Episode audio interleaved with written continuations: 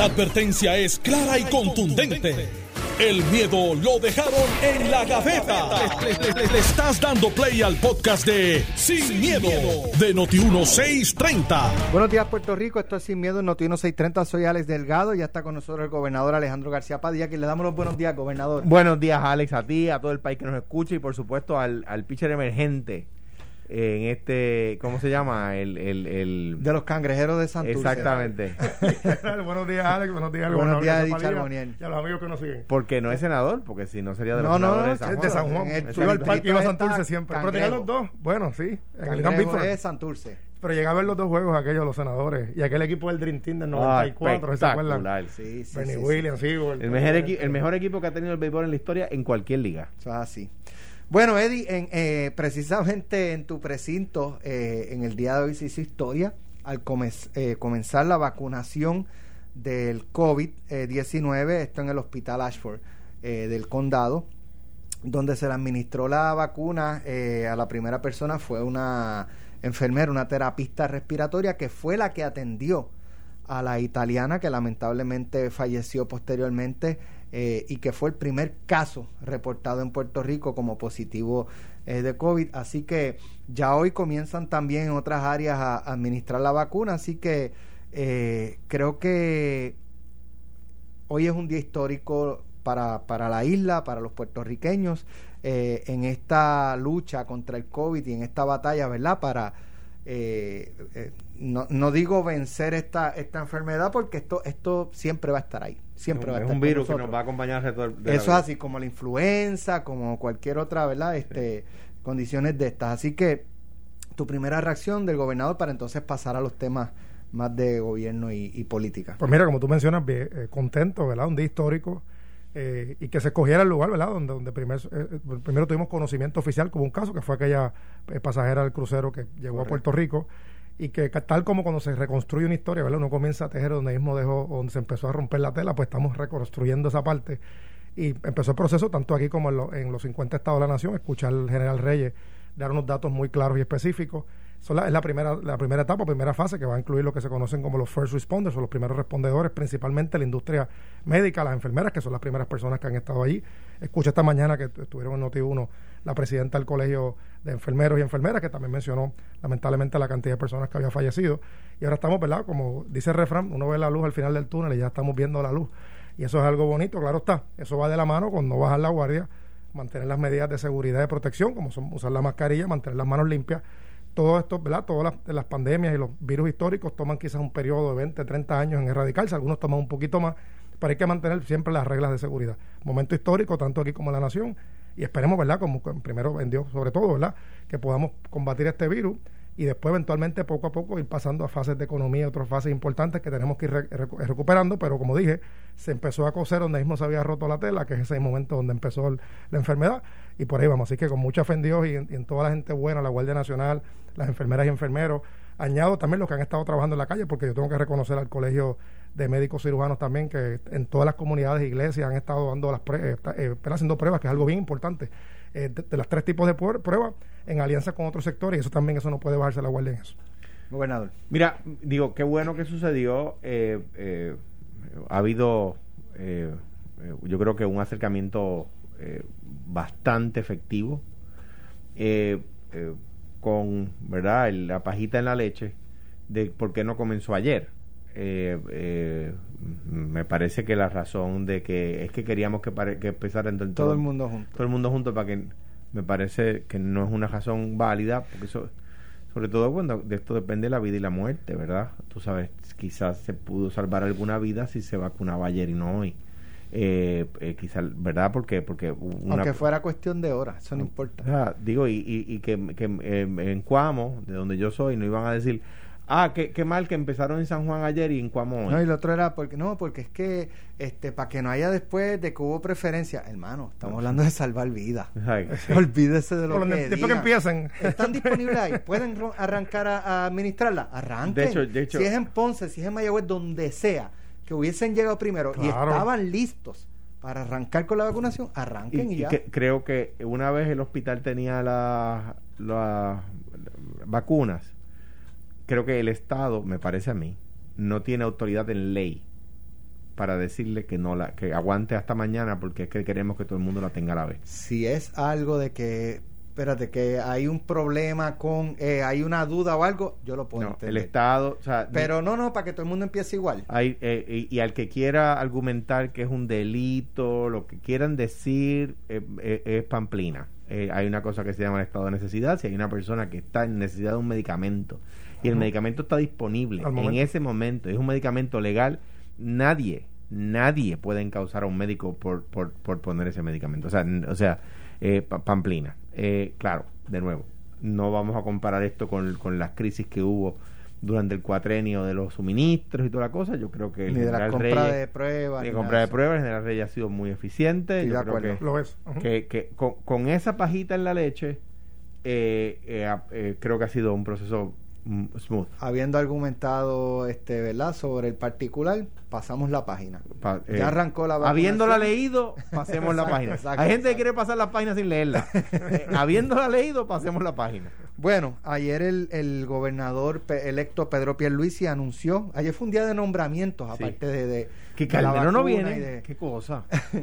eh, a- eh, designó a Noelia García como secretaria de la gobernación. que La escuché hoy en es- Normando. Sí, yo también. Que es una de las posiciones, si no la posición más eh, mm, mm, neurálgica, medular para el gobernador. Sí. Porque es el enlace entre el gobernador y el resto de la, del gobierno Y la ejecución. y la ejecución. El- es eh, la secretaria de la gobernación, eh, la, la- la señora García, va a ser la encargada de ejecutar el plan de gobierno del gobernador. Pero ojalá y fuera eso nada más. El problema es que va, a ser la encargada de reaccionar a todas las cosas que surjan, algunas de ellas planificadas y otras no planificadas. Mire, e- es como un malabarista. Había una canción de Haciendo Punto en Otro Son que, que es extraordinaria. Digo, eh, por lo menos yo la escuché de Haciendo Punto en Otro Son, que la vida es un, es, un malabarista, ¿verdad? Eh, eh, el, gobierno es, eh, es- Hay muchas veces que tiene un montón de, de bolitas en el aire, ¿verdad? Este, eh, tratando de que ninguna se le caiga. Y tú tienes a la oposición política tirándole bolitas adicionales y para, para que no se le. Y, trata, y el, y el Bueno, pero ahí tú, gobernador ahí tú puedes añadir, tú, ahí tú se- puedes añadir que a veces te interna es más dura que la externa. Eh, eh, el porque tú viviste cosas fuertes el también, así que el problema es ese, que hay bolitas que vienen de adentro el también. problema es ese, que vienen de repente los tuyos y te empiezan a lanzar, no bolitas, bolazos. Te empiezan a lanzar líneas rectas a, a 99 millas por hora. Eh, y la secretaria de la gobernación va a tener que lidiar con esas cosas que van surgiendo. Yo creo que contestó muy bien a las preguntas de Normando hoy. Fue una buena entrevista que le hace Normando hoy. Lo único que a mí me preocupa, y lo digo como un consejo de muy buena fe, es que si ella se dedica a ser la portavoz, porque algunas de las líneas de preguntas de Normando era, ¿usted va a estar disponible para responder? No solamente va a ser secretaria de Asuntos Públicos, bueno, si ella se dedica a ser la portavoz, entonces no es la Chief of Staff. O sea, el portavoz de la Casa Blanca no es el Chief of Staff de la Casa Blanca. Y eso sucede en cualquier casa de gobierno. Si se dedica a ser la portavoz de la fortaleza, no es el Chief of Staff de la fortaleza cuando va a tener tiempo de hacer las dos cosas. Y va, y, miren, uno no es de piedra. O sea, el que ocupa esa posición, la señora García, el gobernador Pierluisi, no son personas de piedra. La presión pública afecta. Y uno, uno puede y, y- y- y tener como, como, como normativa no acceder a presiones, sino acceder a razones, ¿verdad? Pero por supuesto, un- la presión se siente. Por supuesto que si nadie es de piedra allí. Eddie. Mira, en el caso de la, la posición del secretario de la Gobernación, que muy bien Alejandro explicaba ayer en el programa, fue una creación de Hernández Colón copiándose el sistema de la Casa Blanca, lo que es el Chief of Staff. El secretario de la Gobernación primero va a ser tan bueno como el gobernador permita hacerlo. Y doy ejemplo, aquí ha habido gobernadores que han tenido buena química con secretarios de la Gobernación. Alejandro podrá abundar más ahorita porque es el único que ha sido gobernador, puede hablar de eso. Y ha habido bueno. otros que no, que, han- que no han tenido química con el gobernador y no dan pie con bola. La, la posición es compleja. Primero es la persona que tiene que regañar. O sea, no puede ser simpático con los jefes de agencia. No puede estar pensando en futuro político, la persona que se habla en este caso, porque tiene que tomar decisiones difíciles. Tiene que hacer quedar bien al gobernador. Tiene que regañar a los jefes de agencia. Y esa es la parte de política pública. Pero también está la parte de la política, y claro que tiene que ser política, porque los, los gobernadores llegan ahí por un partido, que tiene que ver- trabajar y atender los alcaldes. Cuando un alcalde o alcaldesa le diga, mire, tengo una situación en mi pueblo que puede afectar el proceso electoral con legisladores. Y Alejandro mencionaba ayer que él tuvo dos secretarios de la gobernación, pero es la tres. Los primer, primer año es implementación de política pública. Ya cuando coges la curva del tercer año tienes que ir de cara a la reelección. Y no es que la política, la gente no es que la política es malo o buena, es que si la política no está reelecta no puedes cumplir el plan de trabajo. O sea, tiene que tener ese respeto a los alcaldes, respeto a la legislatura y también la confianza del gobernador. Le digo confianza al gobernador porque lo hemos visto en los pasados años. Por darte un ejemplo tan reciente, Sobela Boy y Wanda Vázquez. O sea, Wanda Vázquez no respetó a Sobela Boy. Para nada. O sea, y eso pues le hizo, no, no, fue efectiva. A veces le, ponen. Le nombró su sub. Pues, le puso un sub que manda más. esas cosas no pueden pasar. Porque entonces pues es simbólico. Yendo a la persona a quien conozco, te puedo decir que ya le escucharon, tiene mucha energía, que eso es buenísimo. Es joven, conoce al gobierno a pesar de su juventud, trabajó en el, Distrito de Convenciones, trabajó en el municipio de San Juan, conoce al gobierno, es apasionada en lo que hace. Claro está, ese jugador va a ser tan bueno como el gobernador se lo permita. Tiene que darle la confianza, tiene que darle el espacio. Y de nuevo, estamos en un Puerto Rico que no es el Puerto Rico de 1970-80, es un Puerto Rico complejo. Estamos trabajando con la reconstrucción de los fondos del huracán Irma María, que todavía no han comenzado a llegar o están por ahí y hay que, y como digo, ¿verdad? literalmente hay que meter muchos palos, cantazos, por decirlo así, para que los jefes de agencias se enderecen. Y yo creo que el libreto de lo que no se debe hacer lo tuvimos en los pasados años. Ahora es cuestión de lo que era bueno repetirlo y lo, las cosas que le molestaron al pueblo y los demás trabajarla. Pero la comunicación es clave. Como legislador te puedo decir que la comunicación con Ricardo Rosselló fue fatal, con su secretario de la gobernación. Y, y eso falló. Y, y, eso después, cuando llegue el año electoral. no con Willy. Villafaña. sí, pero con Villafaña te puedo decir que. Fue después de eh, sí, eh, muy bueno, compañero senador, pero la realidad, y te lo digo con mucho respeto, cuando se le planteaba una situación, yo no sé si es que no podía, o el gobernador no lo dejaba, pero no resolvía las cosas. Entonces, eso también te trae un problema con, con, los legisladores y con los alcaldes. Cuando llega el año electoral, tú vas acumulando, y, no, y, más, y más que los legisladores, el pueblo. Porque, por ejemplo, si, las, si hay fondos para carreteras, que los hubo, y tú ves que todo funciona, la gente está contenta. Si hay unos incentivos que tienen que ir a la gente, como hizo el de Hacienda, que lo hizo muy bien, la gente está contenta. Si el alcalde tuvo una situación, por ejemplo, en Coamo, por darle un ejemplo que está, Alejandro aquí, una lluvia y, pasó una situación que requiere equipos del Estado y el Estado estuvo ahí, pues todo el mundo está contento. Pero si no, si no se comunican, si no fluye esa comunicación, y de nuevo, la clave es el gobernador.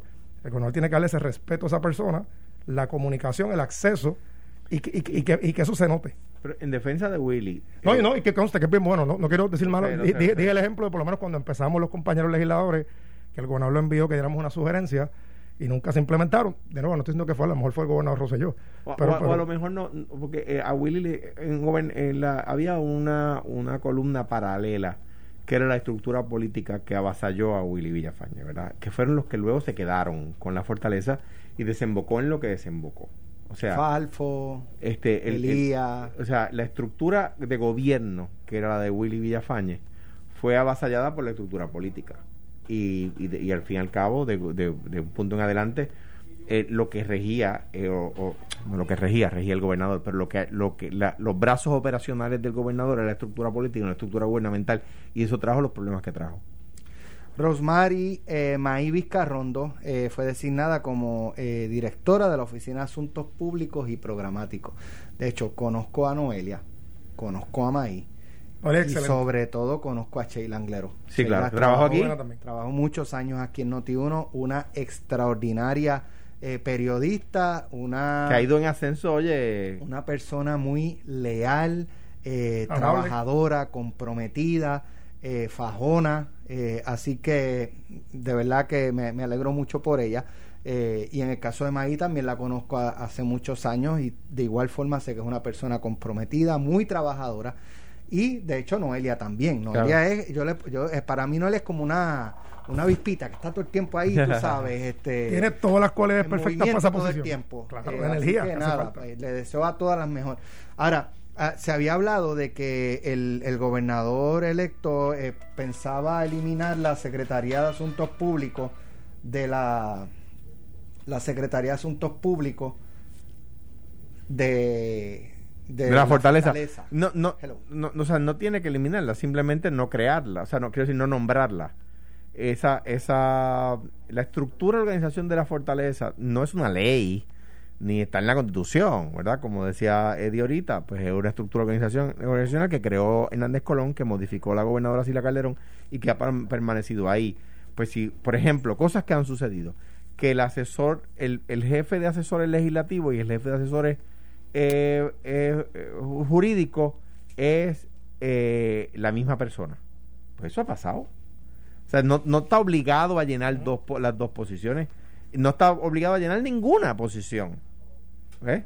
Eh, eh, y en ese sentido, pues, pues con no llenarla tiene. Simplemente no, no le, le asigna las funciones al, al secretario, al ayudante de tal cosa o al secretario de la gobernación como era originalmente. O sea, previo a Sila Calderón no existía la posición de secretario de Asuntos Públicos. El primero fue Colbert. Fue Jorge Colbert, que luego la, ocupó también en mi gobierno. Eh, eh, o sea, previo no hubo esa, esa, esa posición. Lo que tiene que hacer es no nombrarla si no quiere, eh, ¿verdad? No, no, pues no tiene que hacer una nueva orden ejecutiva, etcétera. Ojo, ojo, que eh, que, o sea, para hacer la estructura organizacional de la fortaleza, Hernández Colón trajo al mismo asesor, al mismo experto que había hecho la Casa Blanca de Nixon unos años antes. Recordemos, ¿verdad? Que Hernández Colón empieza como gobernador en, en enero del 73 y el presidente Nixon había sido electo en, en, en noviembre del 68. O sea que ya esto había pasado, no fue a la misma vez. Lo que quiero decir con eso es que si van a, trastocar la estructura organizativa, tienen que traer gente que sepa de eso. No, no es una cosa ahí que, que mira, pues dale, vamos a consultar y nos reunimos Alex eh, Delgado, Edith Charbonnier y yo, y, no, y más o menos nos pensamos, no, no, mire, esto es una cosa de gobierno, una cosa seria, de gente que se dedica a estudiar esas cosas, ¿verdad? Y me da gusto ver que el gobernador Pierluisi eh, ha echado mano de la estructura, que siempre se puede mejorar, eh, eh, porque es una estructura muy bien pensada, de nuevo, y es la al día de hoy es la estructura organizativa de la, de la Casa Blanca y de algunos otros países. No empezó en la Casa Blanca, llegó a Puerto Rico por el mismo asesor, pero no empezó allí. Importante también porque, la, y más ahora en la época de transparencia, redes sociales, el gobernador no puede estar las 24 horas contestando asuntos a los medios. ahí es que viene la figura del portavoz de asuntos públicos que va informando diariamente diariamente, mire, esto es lo que tenemos hoy, esto es lo que hay, los asuntos importantes los contesta el gobernador, los asuntos menos importantes pues está esa persona. Hablando de nombramiento, Trump nombró eh, un nuevo miembro de la Junta de Supervisión Fiscal, de hecho fue parte del gabinete de Alejandro García Padilla, así que vamos a venir con ese tema, pero antes Noti 1630, ¿ustedes comen lechón? Por supuesto. Comen arroz con gandules. Bendito sea Dios. a invitar a almorzar? Es cruel la pregunta a, la, a, a, a las nueve y media de la mañana, Alex. Da hambre, mano. ¿Sabes que yo, yo en eso no tengo hora? Sí, chico, pero claro. Yo, he comido arroz con gandules a las 9 de la mañana. Me hora, pero me queda media hora de programa y no puedo servirme un plato ahora mismo. Mira, pues no sé, Noti 1630 está regalando 10 cenas para 10 ganadores eh, de una cena navideña de los amigos de Tierra del Fuego. Eh, y es bien fácil participar. Carmelo se está inscribiendo es ya. Bien fácil. Carmelo, cogió la huyilanga. Carmelo dicen que todavía está haciendo la fila para vacunar. Él se creyó que por irse para, para Estados Unidos lo iban, a, lo iban, exacto, lo iban a vacunar y que iba a llegar aquí. Ah, ya, ya me vacunaron allá en la estadidad. Vamos a ver qué pasa cuando regrese. Pero Noti 1630 te tiene la cena de Navidad con los amigos de Tierra del Fuego, arroz con gandules, pernil, pasteles, tembleques, refrescos, porque saben que hay ley seca. Claro. Tiene ese refresquito. refresquito, pues sí, si la gana un Así que mira, la llamada, no sé, la, el número que ustedes. ¿Le damos el briga a Eddie? De Eddie. Dime un número, Eddie. del 1 al 5. El 7. Del 1 al 5. Del 1 al 5. del 1 al 5. El número 4. Bueno, pues vamos a coger la llamada número 4 ya se va a llevar esta cena de los amigos de Tierra del Fuego. Son 10 cenas, 10 ah, ganadores. Vamos a estar regalando desde. No, del uno, la ah, no, por eso, pero eran 10 cenas. Línea, la ah, sí, desde ayer hasta el próximo viernes. Ya eventualmente usted se comunica con los amigos de Tierra del Fuego para que, la llamada número 4 se, se lleva la, la cena. Se lleva una, de las cenas, no y la cena es para 10 personas. Y tú y yo no podemos 10 llamar, así que... personas. no, pero para 7, para 7 porque nos tiene que invitar a nosotros tres. Está bien, claro. No, no, y acuérdate también que no pueden haber más de 6 en las reuniones ah, familiares. así que quedan 4 platos, mira, para repetir. la gente que tiene 8 hijos, que, tiene que votar a 2. Vamos, la llamada número 1. Buenos días. Buenos días, Noti 1. Esa, ya, la llamada número 1. Llamada número 2, buenos días. Buenos días, usted es la llamada número 2, la número 3. Noti 1, buenos días. Noti 1. Noti 1. Se dio cuenta que era la 3. Sí, pues vamos para la número 4. Noti 1, buenos días. Esta es la número 4. Noti 1. Sí, buenos días. ¿Quién me habla? Habla Joel Nieves. Joel Nieves. Sí. Pues Joel, felicidades, te acabas de ganar una cena para 10 personas de Noti 1630, de parte de Noti 1630 y los amigos de Tierra del Fuego, así Julio. que no te vayas de la línea telefónica. Invita, Joel, que- invita. Para que Mente Maestra te tome los datos eh, y eventualmente pues te comunicas con, con el restaurante para que coordines el recogido. Nosotros vamos a ponerte en contacto con ellos. Así que muchas felicidades en esta Navidad y gracias por estar pendiente eh, y escuchando la programación de Noti 1630 hoy más adelante eh, en el programa de Luis Enrique Falú, en el programa de Eddie López con Ferdinand Mercado y José Capó, van a estar también eh, regalando cenas y vamos a estar regalando esta semana hasta el próximo Ya me viernes. dio Así hambre. que no se vayan. regresamos. Estás escuchando el podcast de Sin, miedo, de Noti 1630. Bueno, ya estamos de regreso. El presidente eh, Donald Trump designó a Antonio Medina, quien fue jefe de PRITCO bajo la administración de Alejandro García Padilla, como el nuevo miembro de la Junta de Supervisión Fiscal. Eh, obviamente, Antonio de- fue designado por el ala demócrata. Claro, claro. Eh, conozco a Alejandro, a Alejandro, conozco También, a Antonio, a los dos, a los dos. Pero conozco también a Antonio eh, hace, hace muchos años.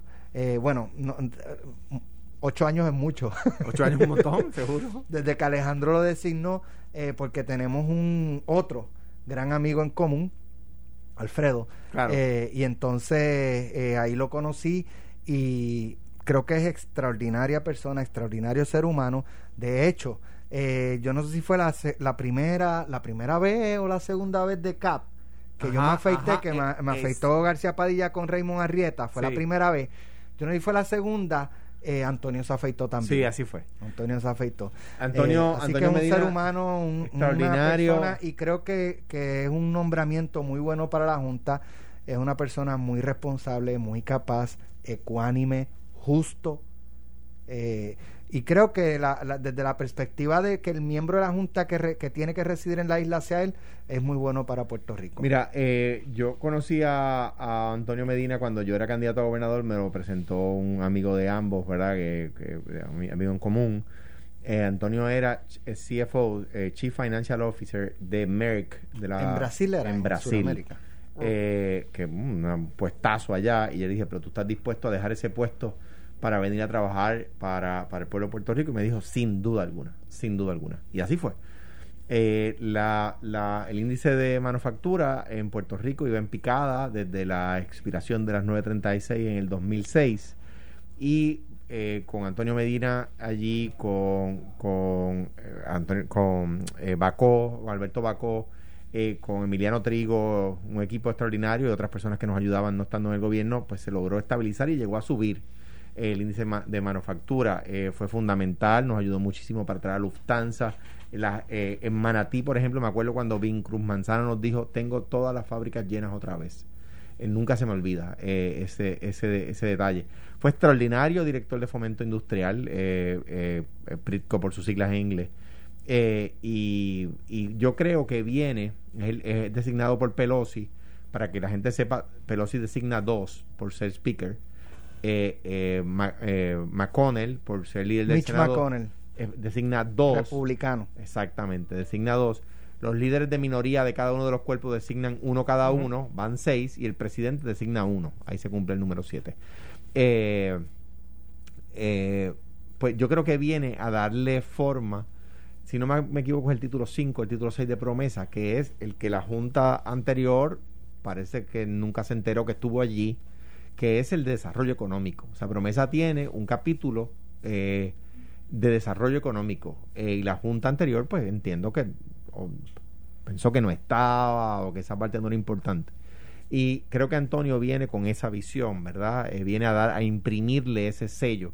Eh, y creo que es un, le agradezco a Nancy Pelosi por, por haber designado como, de los que le tocaba a ella a una persona de la, de la valía de, de, Antonio Medina, tan fuerte que habiendo sido delegado en las convenciones demócratas, Trump no muestra resistencia, porque en ese toma y daca puede, o sea, un, presidente demócrata podría decir, no, no me mande a Richard Bonner para acá, que es republicano, bla, bla, designame otro, oye, vamos a llevar esta fiesta en paz. No, pues, pues lo designó. Eh, y en ese sentido, pues, pues tremendo trabajo y, y gracias Antonio por aceptar nuevamente. yo no lo conozco, ¿verdad? Pero personalmente, pero lo que he escuchado de él ha sido muy bueno. Cuando eh, estuve en PRICO, lo que ustedes mencionan eh, eh, afirma más lo que están comentando. El gobernador le explicó muy bien lo que dice la ley de promesa, las designaciones que hacen tanto los portavoces de mayoría y minoría en el Congreso de los Estados Unidos. Él viene por un nombramiento de la Speaker actual y, y seguirá porque ya ganó la mayoría de la Cámara, Speaker Pelosi.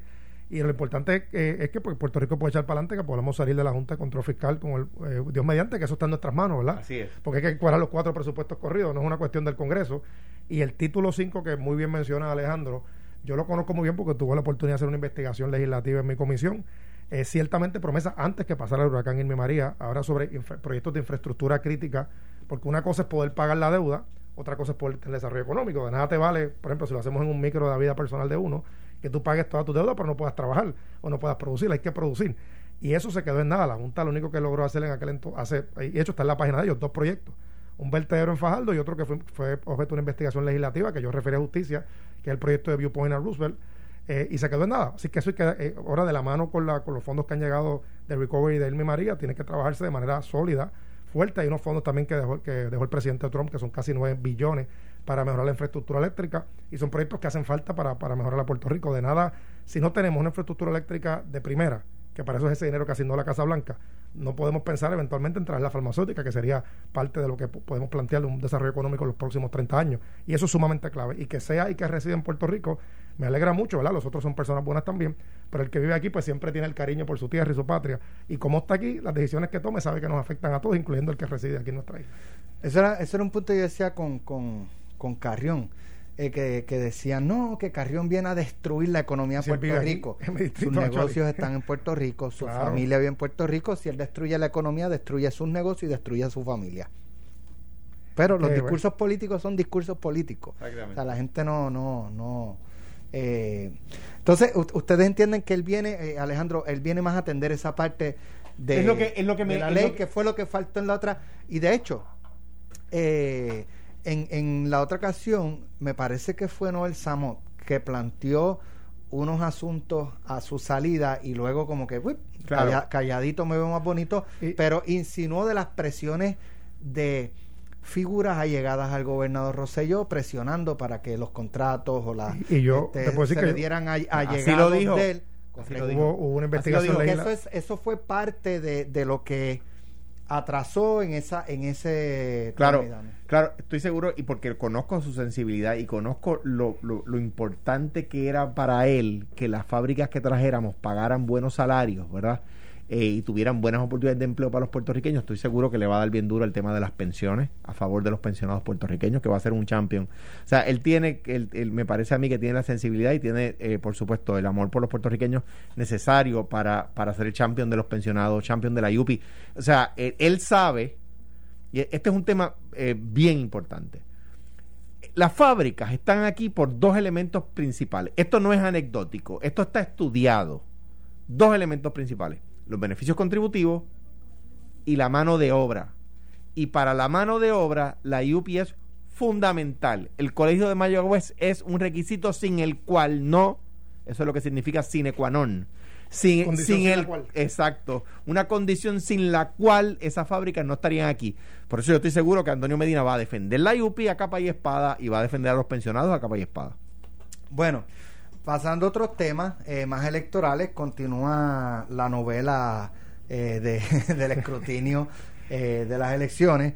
El comisionado electoral de Movimiento Victoria Ciudadana, Alvin Valentín, solicitó ayer que la Comisión Estatal de Elecciones realice un recuento completo de todo el voto adelantado y el voto ausente que hubo para este ciclo electoral debido a varias irregularidades detectadas con este mecanismo. La petición también incluye que no se emitan certificaciones oficiales a los candidatos hasta tanto se lleve a cabo el recuento. La solicitud del movimiento será discutida hoy en la reunión de, la comisión. ¿Cuánto puede tomar ese recuento papeleta a papeleta? ¿Son cuántas? ¿200 mil papeletas? Días. Depende de la cantidad de funcionarios que tengan, por supuesto, pero con, la cantidad de funcionarios adecuados, días. Bueno, eh, en términos normales supone que bastante rápido, pero como hemos visto lo lento que ha sido este proceso. No, y empiezan a contar papeletas, vamos por cinco. No, para, para, para, para, Taimbol. Y que conste- Aquí esto no. No, claro, pero, pero en este proceso, vamos, en este proceso es la Papeleta número máquina. 100. Paren de nuevo. En teoría se supone que sea más rápido porque no es como hace 10 o 15 años atrás que había que contarlas una a una y hacer el palito, el tal, y ahora es pasar la papeleta de nuevo por la máquina. Se coloca una máquina frente a todos los funcionarios A- a- de todos los partidos. A menos, allí. a menos que sea una diferencia de menos de Ah, 100 claro, que votos ley, o de punto punto- 5, el que entonces es papeleta, papeleta papeleta literal. sin la máquina. Esa- el, el recuento como tal, a menos que exista alguna diferencia, porque por ejemplo, la papeleta no o el que esté observando vio que la máquina no contó y la persona marcó encima de la carita de- Ahora, de, alguien. la Ya Antonio, Gerardo Antonio Toñito Cruz lo dijo. Esto no va a cuadrar nunca. No va a cuadrar. Y no, ¿sabes? No va a cuadrar, punto. ¿Qué, qué hacemos entonces? Es que no es cuestión de cobrar, lo que ¿Qué pasa es que? ¿Invalidamos las elecciones? Que yo sepa desde la ¿Invalidamos o, o- no, ¿qué, qué se hace? que, que desde que yo sepa desde, desde el, el llamado fraude de Valencia no, no teníamos una- un escándalo como este. Eh, o sea, ¿Qué se hace? eh, pues no, pues el- el- la, la comisión certifica y si, y si el descuadre es suficiente como para que una persona alegue que, a- que afectó su candidatura, que ganó, que debió ganar y no ganó, pues llevarlo a la corte y el tribunal decide. Pero, pero esto, esto es un desastre. Se le- ¿Pero qué podría decir la Corte? En, No. ese, en esa papeleta, en ese precinto, vamos a No, elecciones lo- lo- lo- vez. lo que No, pasa es que, por mira, abrir mira, elecciones Po- de nuevo. po- le- puede llegar a ese extremo. Yo no creo que llegue a ese extremo. Es lo que pasa, eh, lo que pasó en, Bo- en- con, con- con el, el presidente Bush y Al Gore. Bush Gore en el El, que, que la corte dijo, mire, aquí obviamente esto no cuadró, pero, pero vamos Sí, a pero- certificarlo aquí- por, por- aquí- por la estabilidad de la nación eh, americana en aquel caso. En, en el caso, hay una diferencia entre los 50 estados y Puerto Rico. En los 50 estados, cada ciudad, cada county, cada eh, estado corre su sistema electoral bien distinto. Inclusive dentro de un propio estado puede haber distintas formas de votar. En el caso nuestro hay una comisión estatal de elecciones donde hay participación de todos los partidos. Inclusive cuando se habló del voto adelantado, todos los partidos, todos tenían acceso al voto adelantado. Tan es así que Victoria Ciudadana le textió eh, y le envió a todas las personas mayores de 60 años que tenían acceso a la lista porque la ley lo ordena de esa forma que si querían votar por ellos, como que ellos inclusive le, ofrecían esta transportación. Esa información está tan clara. Mejor testigo tengo a Víctor Pared, compañero del precinto 4, que fue una de las personas que le enviaron el texto. ¿De dónde sacaron la información? De la propia comisión, porque todo se da con tran- tran- transparencia. De hecho, cada decisión que se toma en la comisión no se toma en un cuarto oscuro. Todos los comisionados de los partidos están allí. El licenciado eh, eh, comisionado de Victoria Ciudadana, si tiene alguna prueba, de nuevo, no es en Twitter, no es en Facebook, que lea el código electoral y tiene prueba que la plantee en el escrutinio. Y eso no es ahora, eso ha sido del 77 para acá. La noche del evento hay unos números, se pasa al escrutinio que la ley lo ordena, que no es otra cosa que verificar que las actas cuadren. Siempre puede haber un descuadre en una u otra cosa, siempre y cuando, para eso es el escrutinio precisamente, corregir y subsanar esos errores. Si hay una ventaja una de uno de menos de 100 votos o punto .5, se va a recuento, ese es un poco más detallado, pero tenemos, tenemos que echar para adelante esto. En todo el proceso, todos han tenido espacio.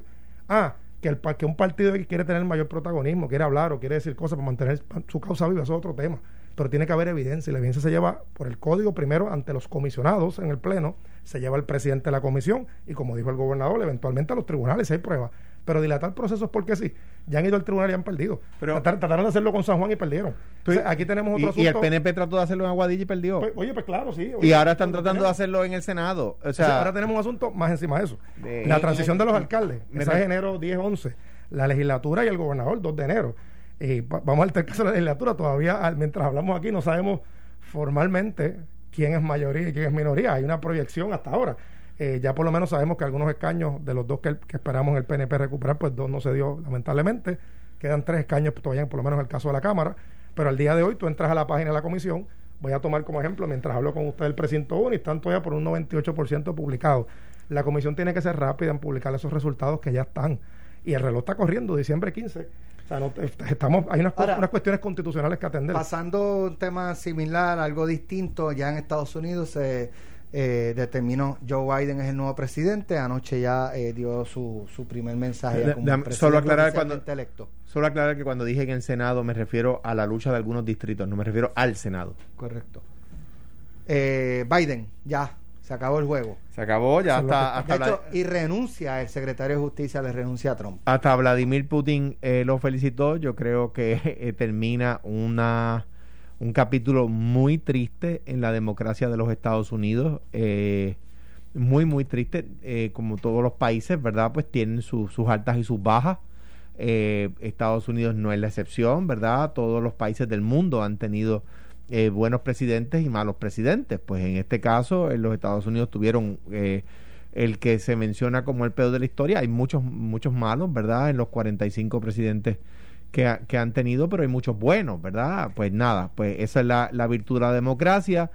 Eh, la, eh, tuvo su oportunidad, eh, hizo lo que hizo eh, y, el, y el país le dijo eh, que no, que no podía continuar. La ha continuado, ¿verdad? Es, en una en una en una agenda casi, digamos, de drama, eh, una una comedia eh, de, de argumentos que todo el mundo le ha dicho que no, pues terminó el tema. Ahora, de nuevo, esa es la virtud de la democracia. Empieza un nuevo gobierno. Joe Biden es presidente eh, a partir del 20 de, del 20 de enero. En el día de ayer, eh, a nivel constitucional, en, la- en los 50 estados, el presidente se elige por un colegio electoral. El número mágico, por decirlo así, para poder que el presidente ya tiene sus números, son 270. Biden obtuvo 306 votos electorales. Literalmente, Alex, amigos que nos escuchan, ayer los delegados, porque uno vota en la papeleta por el presidente, los que votan en los 50 estados, y eso tú, y das un voto delegado para que un grupo de personas vaya y literalmente en una cajita de madera marque por el voto del presidente. Eso fue lo que sucedió ayer. En cuanto a los asuntos electorales, muy similar a lo que pasa aquí en Puerto Rico, bien brevemente, la- a, nivel, a, nivel, a nivel de los 50 estados, el sistema no es un sistema unificado. O sea, cada estado regula su, su, su, su sistema, por eso es que los casos que ha tratado de levantar el presidente no han tenido éxito. Y pues ya se decidió que el presidente es Biden, así que ahora hay que esperar el 2024 y el Partido Republicano en su momento hará una primaria, ¿verdad? Una asamblea y se escogerá Me- quién será la próxima persona. Me Pero es informa que en el, PNP tampoco quiere entregar Maricao. Eh, o sea, eh, lo que pa- a veces conocemos más las noticias de San Juan, pero está pasando en todas partes. O sea, eh, Aguadilla, de nuevo, no han querido iniciar la, la transición. Eh, eh, no, no, no hace sentido, ¿verdad?, que algunas personas se aferren. Si tiene derecho, tiene derecho. Distinto a Donald Trump, ¿verdad? Si no tiene derecho, no lo tiene. Ahora, so- solo para terminar. Eh, hace cuatro años, con las máquinas de conteo, hubo unas elecciones impecables. El PNP ganó con, ese, con, ese, con esos procedimientos y esas leyes. Quisieron arreglar lo que no estaba roto con un código electoral inservible y lo rompieron. Lo que no estaba roto, lo rompieron. Yo creo que, que la- de entre la tarea que tiene la nueva Asamblea Legislativa y el nuevo gobernador es revisitar esto porque el país no, no se merece un proceso electoral tan malo, habiendo tenido procesos electorales tan buenos donde ganamos populares y ganamos PNP en otras épocas. Bueno, antes de retirarnos, eh, sale una información de que la FDA ya eh, dio un, un visto bueno preliminar a la vacuna de Moderna, así que es Yo me- yo cuestión me- de... Las dos me las pongo si me las ofrecen. Eh, Y- es cuestión de horas, eh, esperemos, ¿verdad? Ya que se apruebe y si cuando salga la de Astra me la pongo también. y arranque por Y igual. una nota, ¿verdad?, eh, de duelo, un Sí. abrazo solidario a la familia de la compañera Elizabeth Tuer Villanueva, secretaria de la Cámara, gran ser humano, amiga, consejera, que falleció lamentablemente por Oye, a COVID. rayos. Por Eh, COVID. Sí. apa- Qué y- triste. Y, mi abrazo de solidaridad para su familia. Y Igual. un momento de tristeza, igual forma el Fray Luis de la iglesia de San Francisco, el viejo San Y Juan. a Karim, amigo mío cirujano, que, que me han dado, ¿verdad? No lo he confirmado, una, una noticia triste de su familia. Le envío un abrazo bien fuerte. Gracias Alejandro, gracias Eddie. Nosotros eh, continuamos aquí con una información muy importante. La siguiente entrevista es una auspiciada. Y le damos la bienvenida a eh, Guillermo Pantojas de MCS Classic Care que nos va a hablar de cómo han preparado un producto poderoso para los pensionados de gobierno, importante, pensionados de gobierno. Eh, Guillermo, buenos días, bienvenido a Noti1. Muy buenos días, muy buenos días, Alex. Un placer para nosotros de en 100 estar contigo compartiendo en tu programa en la mañana de hoy. Y Cuéntame. mira, sí, estamos muy satisfechos que por primera vez MCS y ProSalud se unen para llevar a los pensionados del gobierno la oportunidad de seleccionar uno de los cuatro productos desarrollados exclusivamente para nuestros pensionados, quienes podrán disfrutar de estos beneficios desde el primero de enero del 2021.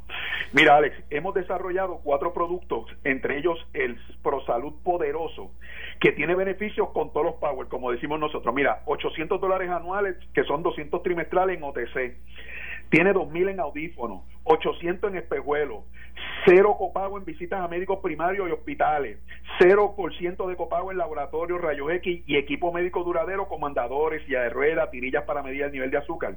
Además, como pioneros en las cubiertas suplementarias, los jubilados del gobierno podrán disfrutar de los servicios adicionales, los beneficios que ofrecen las cubiertas normales, como por ejemplo, una tarjeta te paga, la original, la que sí es, la que sí funciona, a todo el que sea elegible podrá recibir 300 dólares trimestrales, o sea, 100 dólares mensuales para pagar luz, agua, compra de alimentos saludables, teléfono, internet y hasta gasolina.